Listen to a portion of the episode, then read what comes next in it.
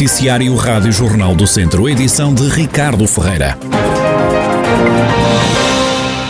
Despedimento coletivo na empresa Covercar em Nelas. Vão ser dispensados mais de 30 trabalhadores, é o que dá conta Amadeu Santos, do Sindicato das Indústrias Transformadoras do Centro-Norte. São 33 trabalhadores que estão abrangidos, que eles prevêem eh, para o despedimento coletivo. Alegam dificuldades na questão dos setores que eles trabalhavam para, para o setor automóvel, alegam essas dificuldades no, na crise também que há algum em alguns setores do automóvel, eles alegam isso para esse despedimento. E como é que estão os trabalhadores? Ah, desanimados, não é? alguns trabalhavam lá já há diversos anos e por isso agora também não há, não há alternativas ali na zona, também não é muito, não é? E eles vinham a reduzir o, o trabalho em si. Os trabalhadores já desconfiavam que haveria, que não, não havia novos projetos eh, e não havia justificações da parte da administração, não havia grandes justificações, havia um, um bocado de abandono em si e por isso os trabalhadores já contavam que isto, se, previam que isso viesse a acontecer mais dia menos dia. Os funcionários vão agora eleger uma comissão para negociar com a empresa para tentar reverter pelo menos alguns despedimentos.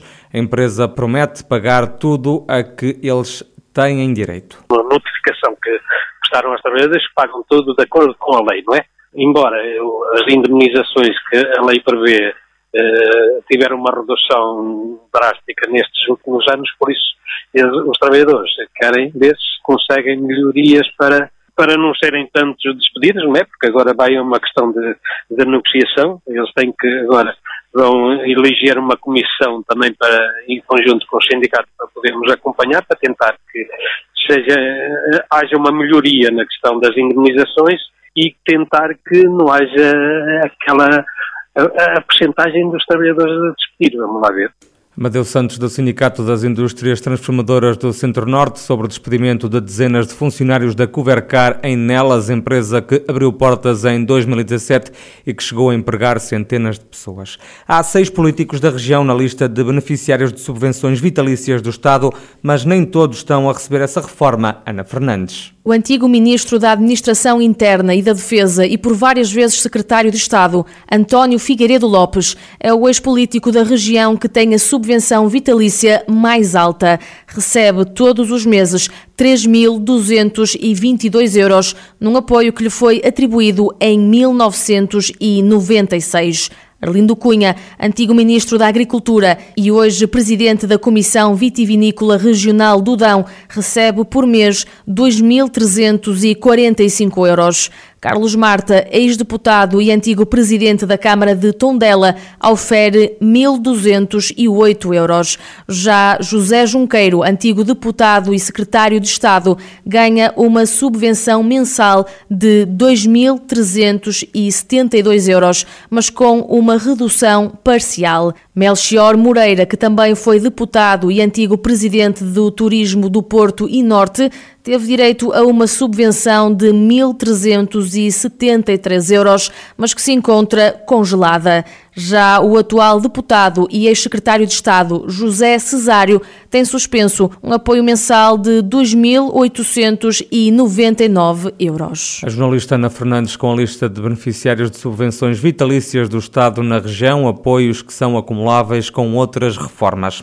O novo presidente da Câmara de Vila Nova de Paiva promete governar a autarquia em minoria.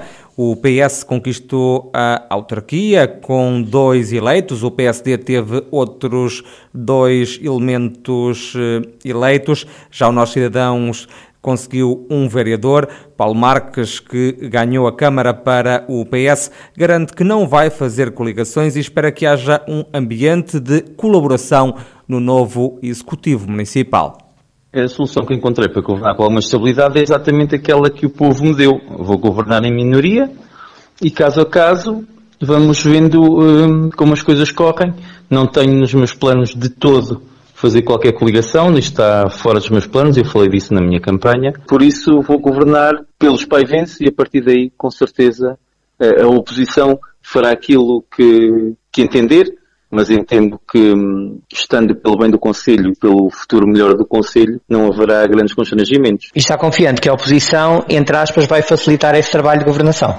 Não, não é uma questão de facilitar. O caminho faz-se caminhando, é como se diz. Por isso vamos ver como é que vai correr. Obviamente que as atitudes ficarão sempre com quem as tomar, mas creio que haverá sempre um, um ambiente de colaboração entre todos. Estou certo que isso acontecerá, porque todos queremos o melhor para o Conselho. Do lado do Nós Cidadãos, que elegeu um vereador para o Executivo, António Tavares, que foi o cabeça de lista do partido, garante que o Nós Cidadãos vai aprovar ou chumbar projetos de acordo com o programa que foi levado a votos. Se ele tomar essa posição, tem o direito de a tomar, é, é, é ele que a toma. Portanto, nós estamos, foi sempre esse o nosso propósito, contribuir para a melhoria do, das pessoas do Conselho de Vila Nova Faiva.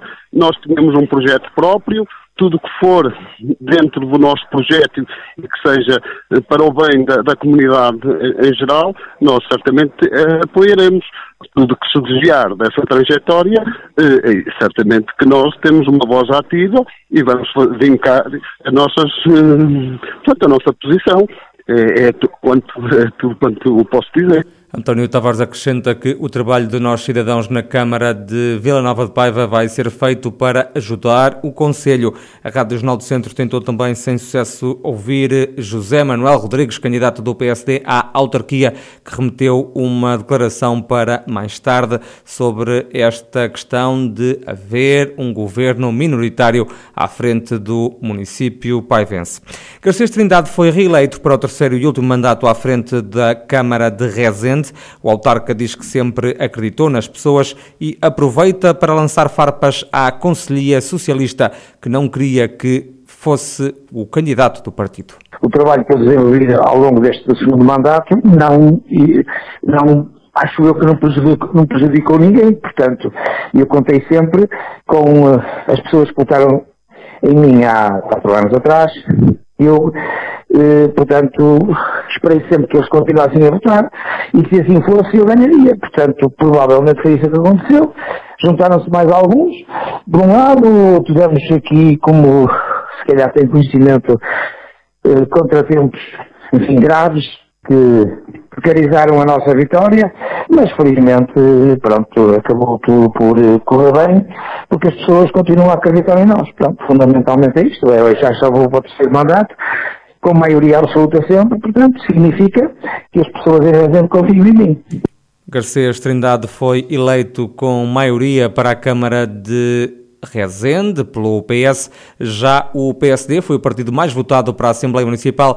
Ainda assim, o PS vai ter maioria neste órgão autárquico porque tem mais juntas de freguesia, sublinha Garcês Trindade. Elegemos 10 deputados à Assembleia Municipal, mais 7 presidentes de junta, são 17. Portanto, temos maioria na mesma na Assembleia Municipal. Portanto, quando somos a votos, provavelmente somos nós que vamos eleger o, o, o presidente. Mas, Garcês Trindade, que foi reeleito presidente do município de Rezende pelo Partido Socialista, vai cumprir o terceiro e último mandato.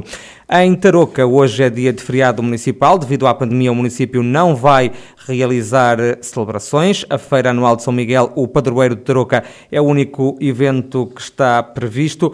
Para o futuro, o vice-presidente da Câmara, José Damião, diz que é preciso continuar a valorizar as terras do interior para as tornar mais atrativas? Desafios para o município futuros, desafios são imensos. Estamos, estamos no interior, eh, eh, nós eh, acabamos por ter aqui a, necessidade de continuar a, a valorizar a nossa identidade e, e, ao mesmo tempo valorizando a identidade, continuar aqui a, a garantir o aumento da atratividade dos territórios do interior, inclusive a Tarouca porque só assim é que garantiremos também o futuro e, e, a fixação das pessoas, porque acho que qualquer das medidas que hoje tomamos para, para o futuro tem sempre o mesmo, o mesmo desejo, que é a fixação das pessoas, porque sem pessoas não temos, não temos conselhos, não temos territórios, os territórios sem pessoas acabam por não ter vida e por isso acho que não é um objetivo do município de Tarouca ou do executivo de Tarouca, mas sim todos os nossos executivos é, é, garantir essa atratividade e a fixação das pessoas, que julgo ser o mais, o mais importante nesta, nesta fase.